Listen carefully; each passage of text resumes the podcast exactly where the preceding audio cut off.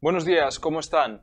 Los tractores volvieron a invadir las calles de la ciudad en una nueva jornada de protestas agrarias. Además del centro de Urense, los ganaderos y agricultores también ocuparon el oriente provincial, se manifestaron en Agudiña. Estaban convocados por las principales organizaciones del sector en Galicia para clamar de nuevo por la ahogada situación que atraviesa el sector primario.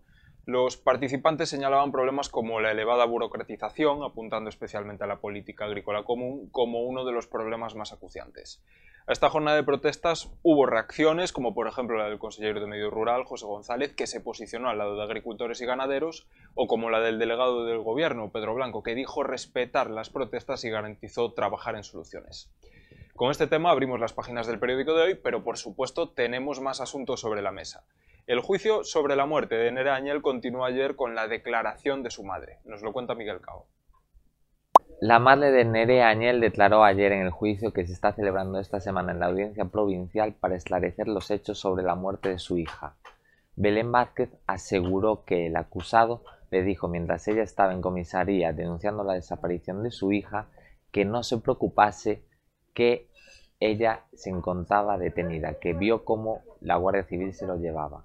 Asimismo, también declararon las empleadas del motel que contradijeron la versión que dio el acusado el día anterior y afirmaron que vieron cómo la pareja se fueron corriendo por el camino. Más temas. La Comisión de Lactancia en el área sanitaria asegura que está a punto de desaparecer. Según trasladan, el problema es que nunca fue formalmente constituida. Nos ofrece más detalles Noelia Paz. El grupo de matronas que ofrecían ayuda a las madres lactantes y formación a los profesionales sanitarios desde hace casi 10 años recibieron la noticia de que no están oficialmente constituidas. Según la secretaria de la organización Begoña Pérez, indica que nunca recibieron notificación de este problema y el silencio administrativo ante las peticiones de ayuda ha provocado la dimisión de seis integrantes de esta organización. Las que se quedan expresan que harán todo lo posible para que este servicio no desaparezca.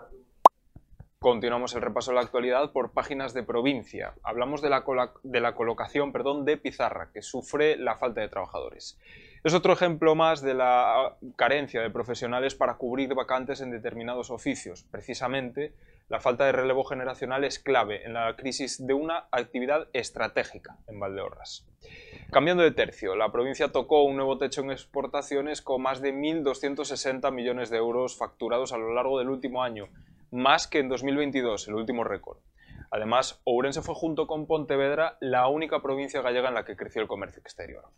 Ya saben que pueden profundizar en todos estos temas que les acabamos de adelantar en la edición en papel del periódico y en nuestra edición digital, laregion.es. Como siempre, les agradecemos que estén al otro lado de la pantalla y les deseamos que disfruten el café y que tengan un feliz miércoles.